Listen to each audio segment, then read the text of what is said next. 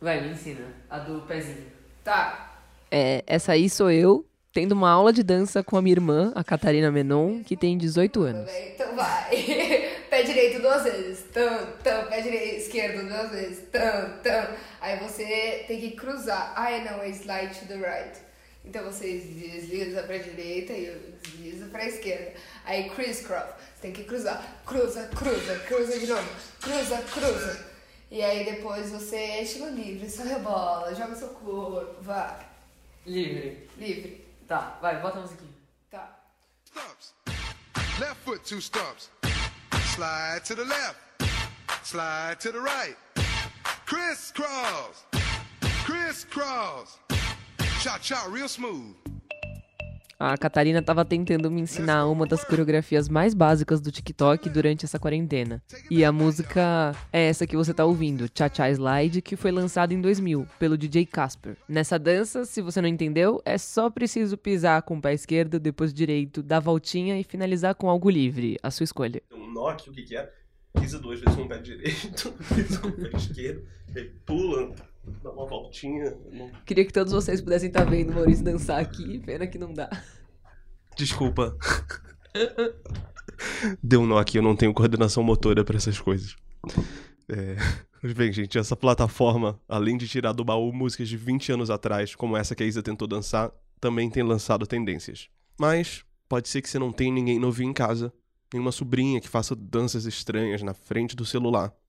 Por isso, você deve estar se perguntando: que diabos é TikTok? É o que a gente vai te responder nesse episódio.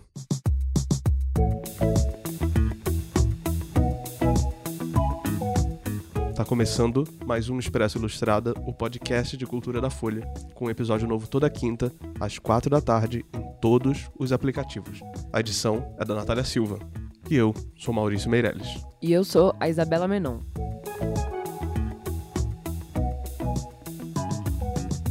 Bom, mas retomando o assunto, o TikTok é um, tipo uma rede social. A plataforma foi inventada na China e foi o aplicativo mais baixado no mundo em janeiro desse ano. E ficou na frente do WhatsApp e do Instagram. O TikTok se tornou uma usina de dancinhas e músicas virais que tem gerado hits e influenciado a cultura pop.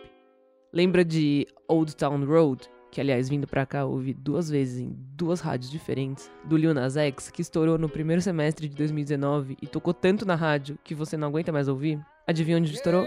No TikTok. Take my horse to the old town road. I'm gonna ride till I can't no more. I'm gonna take my horse to the old town road. I'm gonna ride till I can't. Nesse ano, aconteceu de novo. The Box, do Brody Rich, foi o hit mais ouvido nos Estados Unidos, se a gente contar de dezembro do ano passado até abril agora. Foram 11 semanas de reinado. Adivinha onde estourou? Pois é.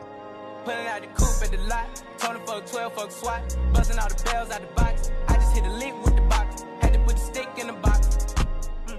Agora, até as instituições mais tradicionais, tipo Grammy, reconheceram artistas que foram um sucesso nesse aplicativo. Foi o caso da Lizzo. A música Truth Hurts dela foi hit no TikTok e depois rendeu ela um Grammy de melhor performance solo em música pop.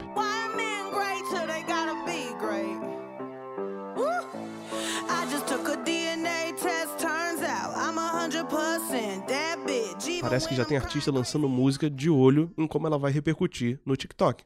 Tipo Drake, que lançou Tulsi Slide, uma música pop bem dançante, repleta de comandos de uma coreografia. Vamos ouvir.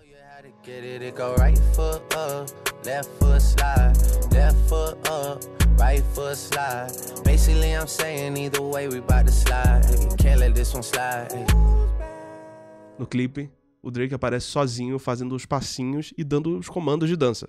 Levanta o pé direito, desliza o esquerdo. Levanta o esquerdo, desliza com o direito. É meio confuso, mas quando você vê o clipe, não parece tão difícil assim. Falando de uma plataforma que reúne música e coreografia, a gente não pode esquecer dos ritmos brasileiros, tipo o brega funk e o funk, que fazem muito sucesso por lá. Um deles foi Tudo no Sigilo, do Vitinho e da MC Bianca. A resenha, tudo no sigilo, tudo no esquema. Se pá tem balão, se pá tem balinha. Vou ficar na onda, vou perder a linha. Onda, onda do lance. E também tem Sentadão, do Pedro Sampaio, que é um usuário assíduo do TikTok. Sentadão, sentadão, olha o movimento que ela faz jogando esse bundão no sentadão.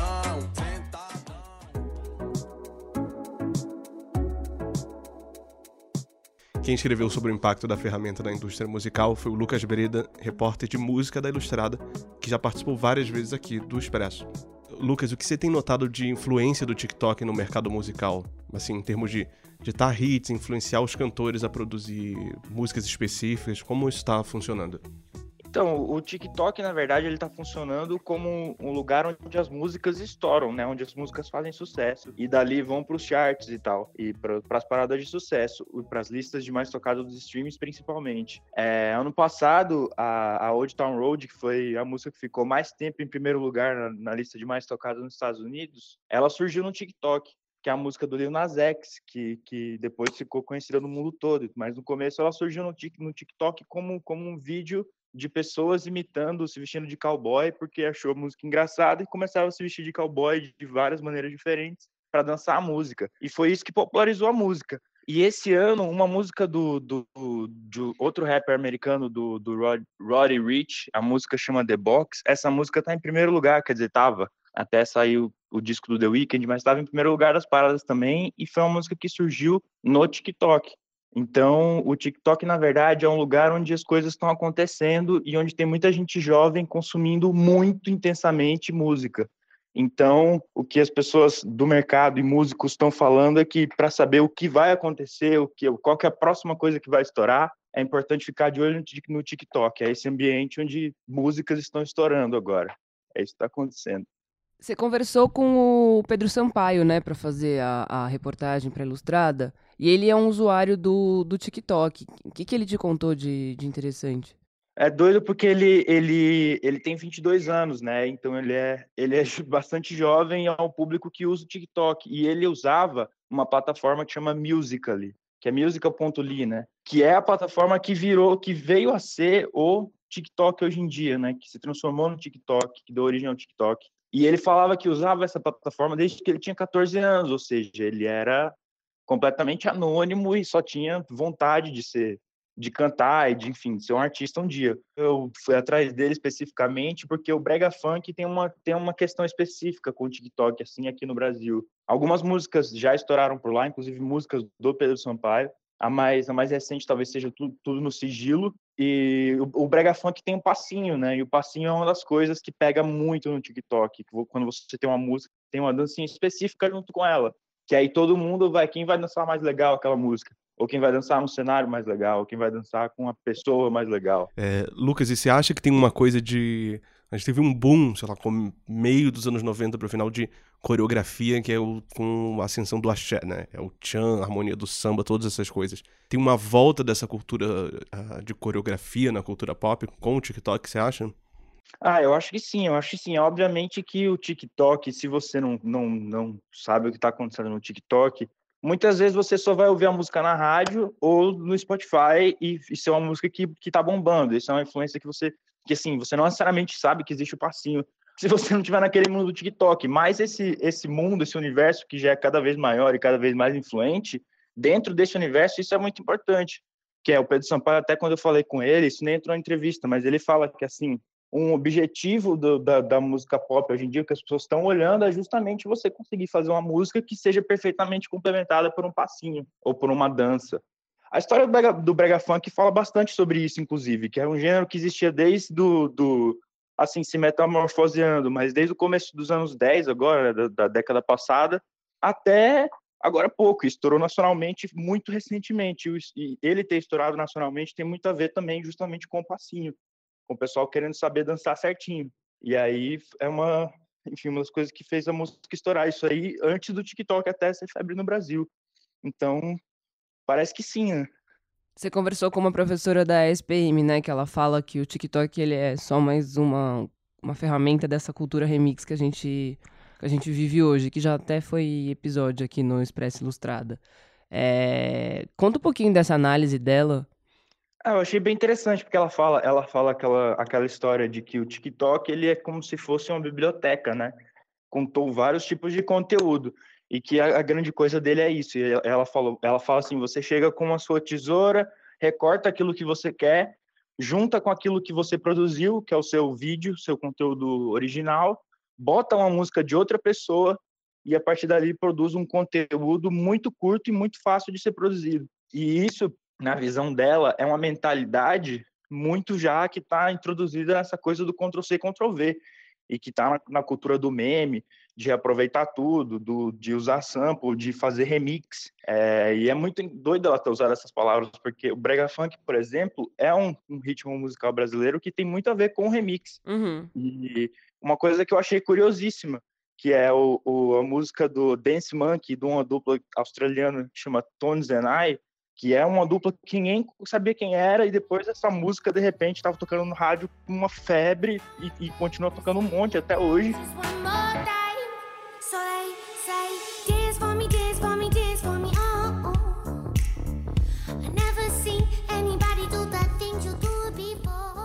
É, a gravadora pediu aqui no Brasil um remix brega funk de, dessa música, justamente um, um, remix brega funk. Então é tipo todas as, enfim, é, Tony Zenai, a música estourou no TikTok, né? Não sei se eu falei, mas e tá estourada agora fora. E pediram um remix brega funk dela, ou seja, tudo isso que a gente tava falando da coisa do remix, do do passinho, de uma música que estourou antes no TikTok que ninguém conhecia de outro jeito e tudo mais. Mas é, o, o, outras coisas que ela falou é que essa coisa também do pessoal ter crescido assistindo muito MTV, ou seja, o som sempre teve muito atrelado à, à imagem. Então, no videoclipe, a coisa da estética, da, não só da dança, mas das, das roupas e dos cenários e tudo mais. E disso ser uma coisa muito presente na imaginação. Então, isso também facilitaria as pessoas a, a, a usar o TikTok, ou levaria elas a se, a se interessarem mais por causa disso. É, é, mais ou menos por aí, assim, uma confluência de, de gerações que cresceram consumindo é, desse. E, e é curioso também, porque o YouTube hoje em dia representa um dos mais fortes consumos de música.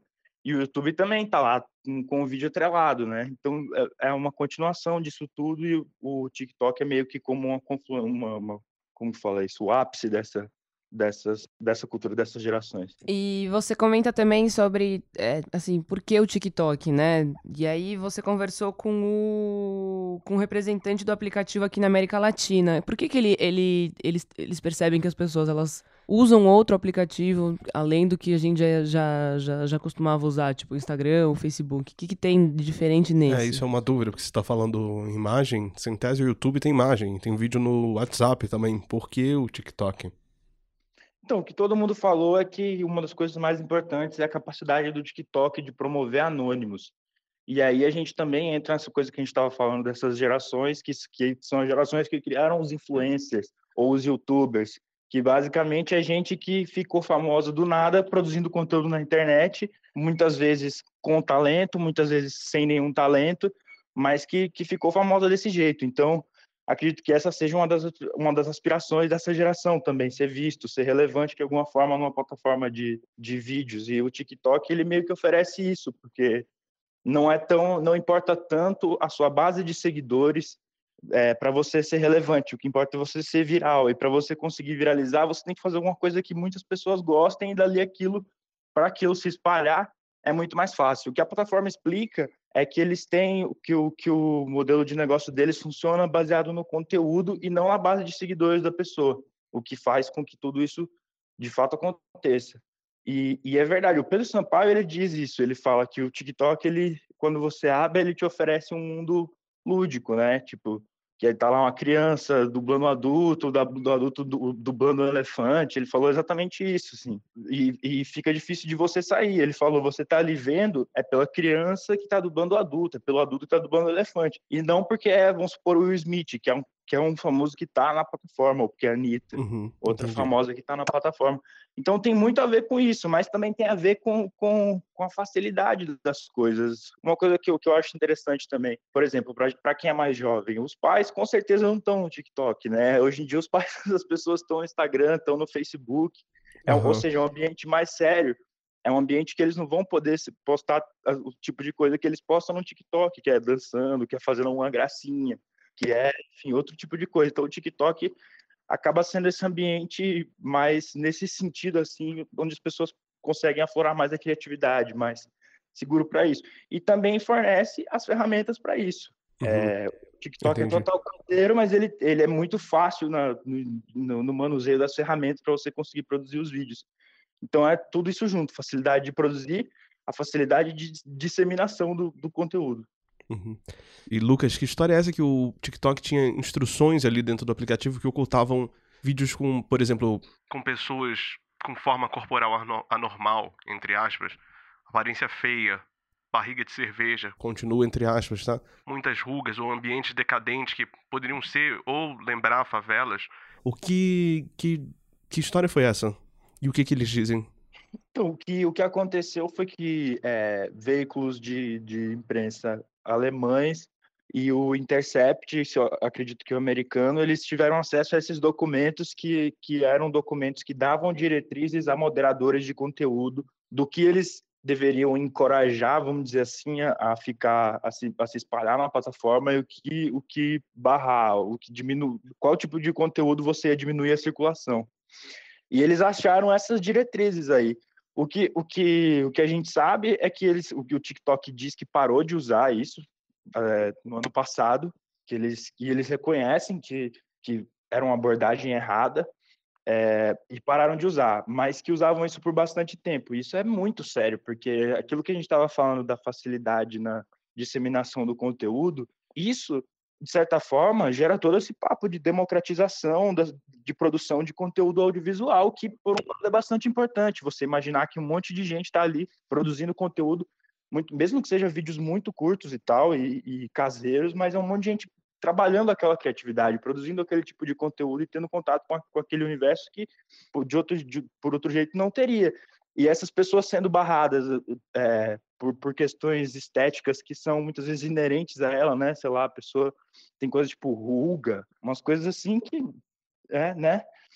complicado. E aí é, isso coloca um pouco em xeque essa questão da, da, democratização, porque você vê que na verdade existe uma mão forte ali em quem em quem espalha o conteúdo. Então, por mais que seja fácil você mais fácil você viralizar no TikTok do que em outras plataformas, não, essa, esse papo de, de, democratização é um pouco é um pouco então, ganha uma vírgula bem grande aí depois dessas reportagens.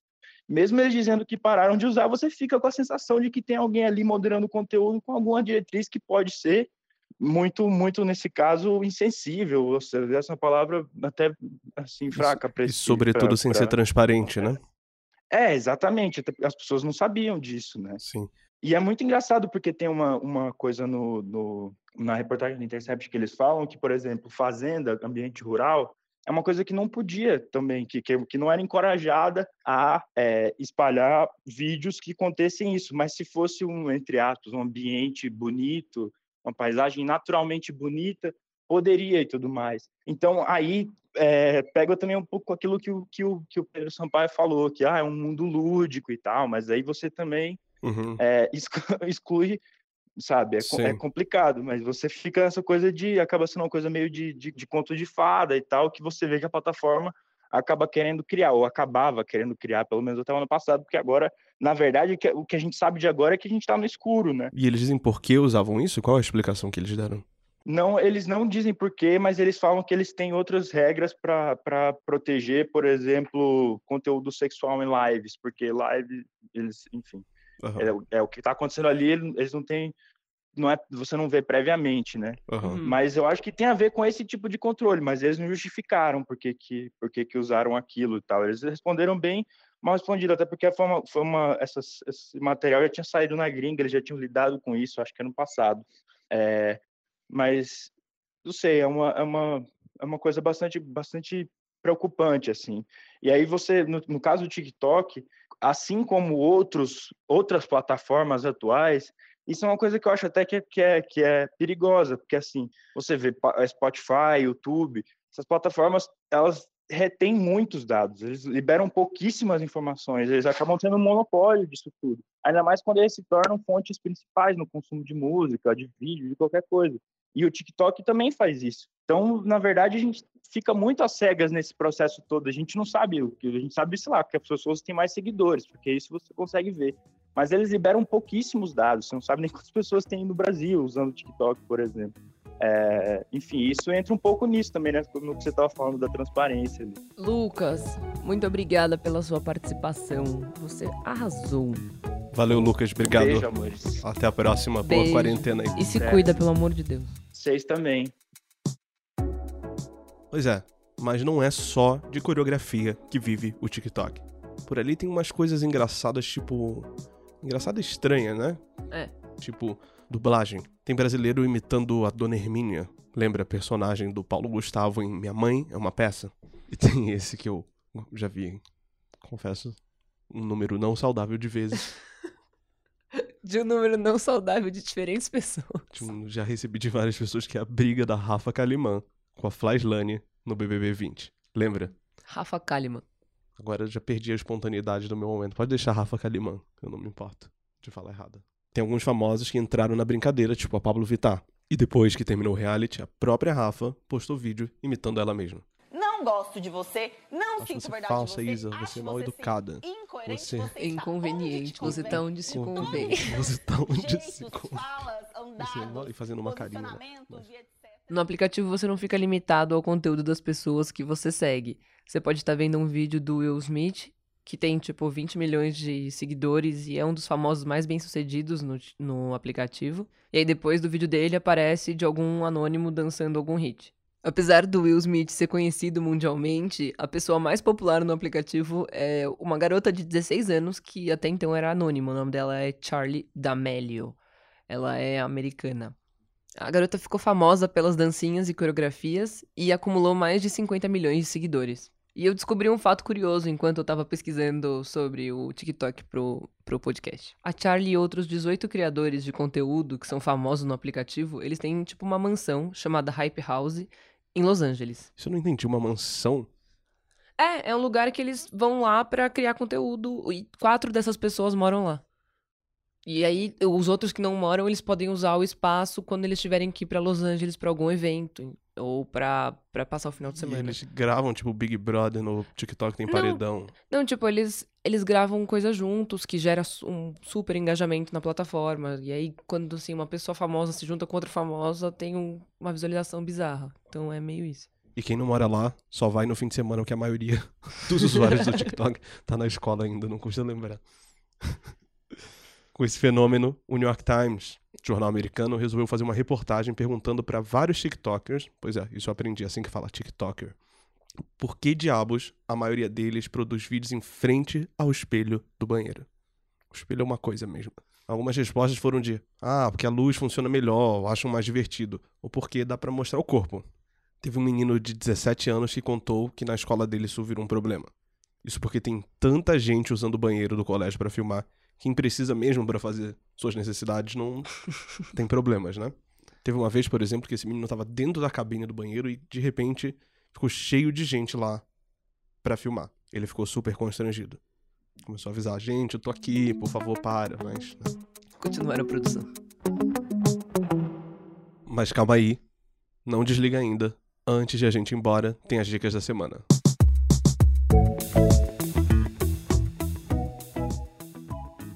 A minha dica é pra quem gosta de humor e para sobretudo pra quem gosta de humor português.